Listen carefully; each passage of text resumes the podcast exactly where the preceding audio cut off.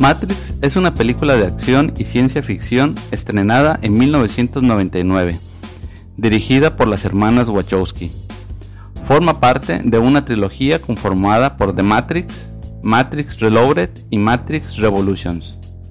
La película se convirtió en un icono dentro del mundo del cyberpunk, subgénero de ciencia ficción que se caracteriza por el avance de la tecnología y mostrar la precariedad de la vida.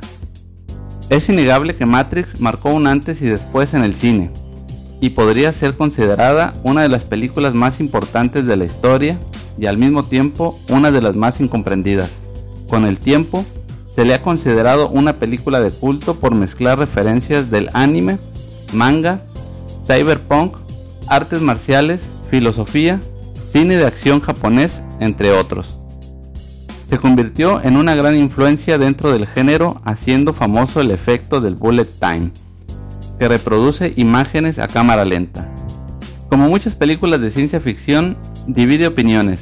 Algunas veces las personas se pierden en la ficción y eso no les permite ver los posibles mensajes que una película de este género podría estar intentando transmitir. Matrix es una película distópica que reflexiona sobre la humanidad y las razones que pueden llevarla a la ruina. También analiza nuestra relación con la tecnología, la separación del cuerpo y la mente. El conocimiento y la conciencia parece ser el mensaje principal de la película. Es por eso que hoy quiero hablarte de la película Matrix. Mi nombre es Aaron Pérez y te doy la bienvenida a otro episodio de Despertar Consciente.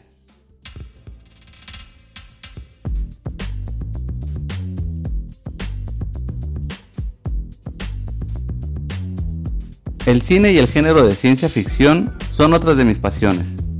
Matrix es una de mis películas favoritas. En su momento, recuerdo haberme quedado sin palabras cuando la vi.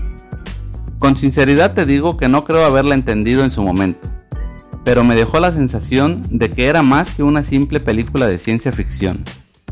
No soy un experto en cine y mi única intención es simplemente compartirte lo que desde mi visión encuentro como un posible mensaje el cual es totalmente subjetivo y no quiere decir que lo que pienso sea el mensaje que el director pretendía transmitir con la película.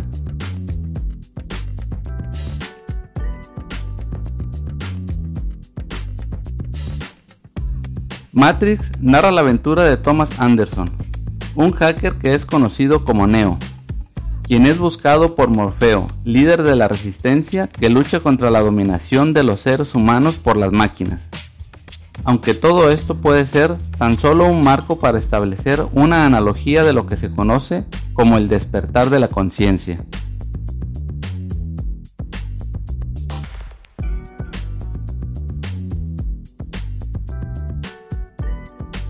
En el primer acto de la película, Neo le pregunta a uno de sus clientes, ¿Has tenido la sensación de no saber si estás dormido o despierto?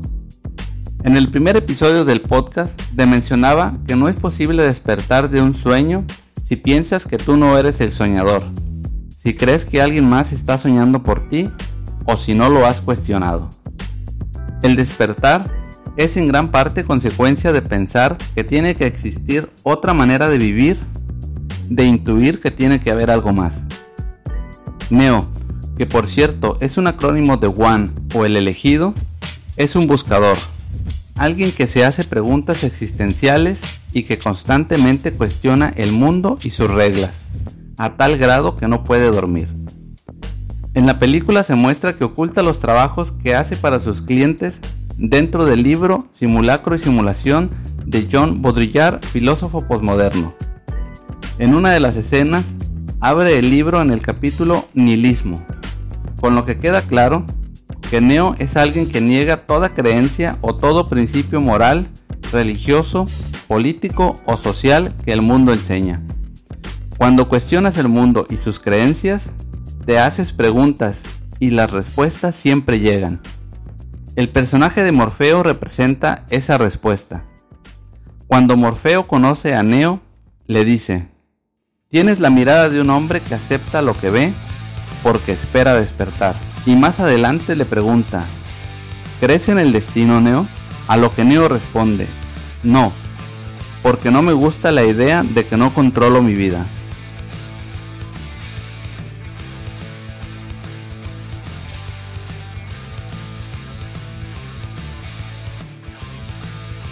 Quizás tú, al igual que Morfeo, sabes con exactitud a lo que Neo se refiere, porque sin saber cómo, sientes que algo está mal en el mundo, y esa idea permanece en tu mente como una astilla.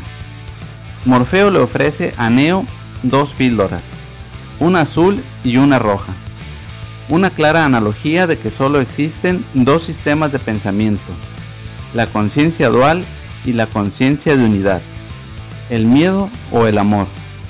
El primero te mantiene atrapado en el sueño, en la ilusión, y el segundo te muestra el mundo real. Vivimos en la ilusión de que somos libres de elegir, cuando en realidad nuestro libre albedrío se reduce en decidir con qué sistema de pensamiento vemos el mundo. Esa es la elección que está frente a nosotros todo el tiempo. ¿Cuál pastilla eliges tú? Tal como se menciona en la Biblia, no es posible servir a dos amos. Es decir, no podemos ver el mundo con ambos sistemas de pensamiento al mismo tiempo.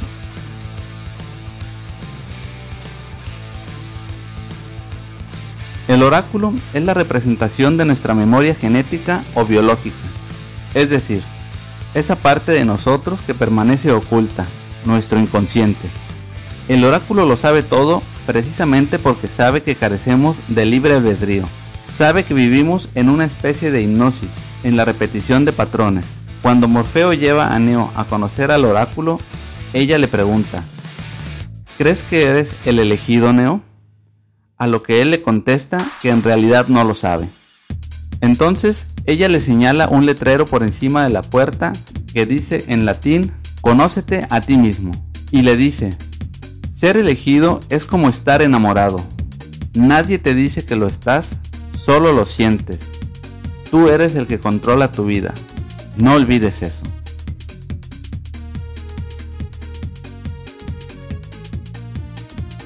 El agente Smith es la representación del ego. Es la entidad que tiene como objetivo mantener a todos dentro del sueño, dentro de Matrix. La destrucción de Matrix significa la destrucción del ego.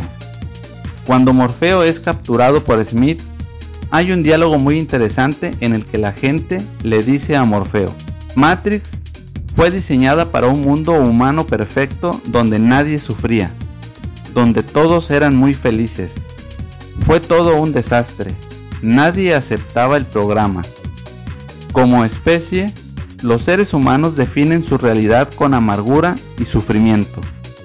El mundo perfecto fue un sueño del que su primitivo cerebro siempre trató de despertar.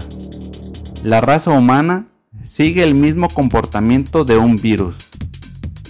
La anterior es una clara alusión al estado mental conocido como el cielo, que es parte de la historia de la Biblia que nos habla de Adán y Eva y su expulsión del jardín del Edén, en el cual no se carecía de nada y que tras comer el fruto prohibido del árbol del conocimiento, es decir, el acto de pensar que es posible crear separados de Dios, fueron expulsados del paraíso, originando de esta forma el ego y la conciencia dual.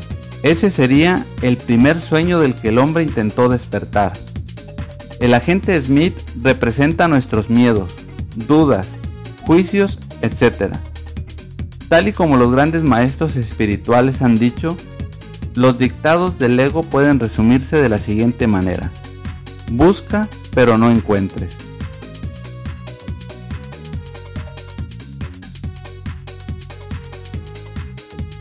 Tal y como el oráculo le dice a Neo, Morfeo es capturado y esto lo pone ante la situación de decidir entre la vida de Morfeo y su vida. En ese momento, él asume el control de su vida, sigue su intuición y comienza a creer en sí mismo. No en ser lo que otros creen que es, sino simplemente confiar en su intuición. Es decir, ha pasado a la acción. En la actualidad, aun cuando la ciencia ha demostrado que nuestros sentidos muchas veces engañan a nuestra mente, Algunas personas insisten en solo creer en lo que pueden ver, sentir o percibir a través de los sentidos. Si los sentidos nos han engañado muchas veces, no son una fuente 100% confiable para conocer la realidad. ¿Qué es real? Si hablamos de lo que podemos sentir, oler, probar y ver, real son simples señales eléctricas que interpreta tu cerebro.